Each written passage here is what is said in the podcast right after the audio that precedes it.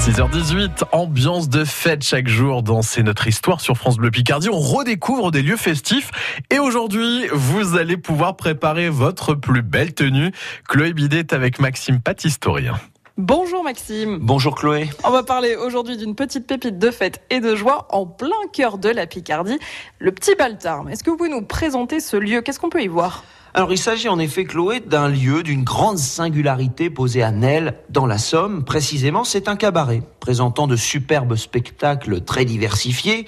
Alors cela va de la traditionnelle revue aux représentations transformistes, en passant par des shows euh, de magiciens, de chanteurs, etc., etc.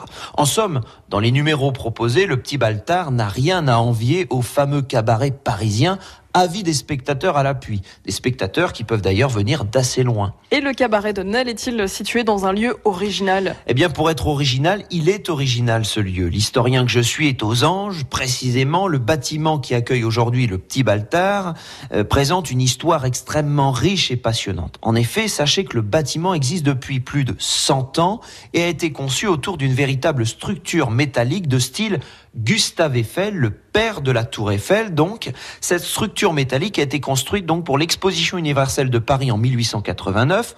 Autre point commun avec, la Tour Eiffel.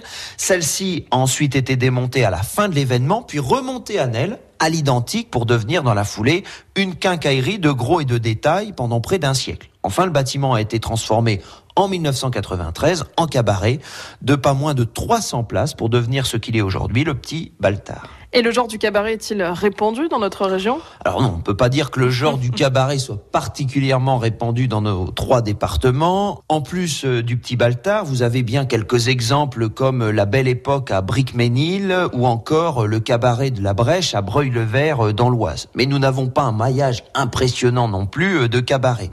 Les classiques du genre sont pour beaucoup concentrés à Paris, on le sait, avec le Lido, le Moulin Rouge, le Crazy Horse et j'en passe. Toujours est-il que les shows au Petit Baltard valent la peine d'être vus. Et sachez enfin que pour les professionnels ou les particuliers, de superbes spectacles sont présentés à l'occasion des fêtes de fin d'année. À demain Maxime. À demain Chloé. Le petit Baltard de Nel à l'est de la Somme. Allez-y, c'est magnifique, c'est notre histoire. C'est à écouter sur notre site francebleu.fr.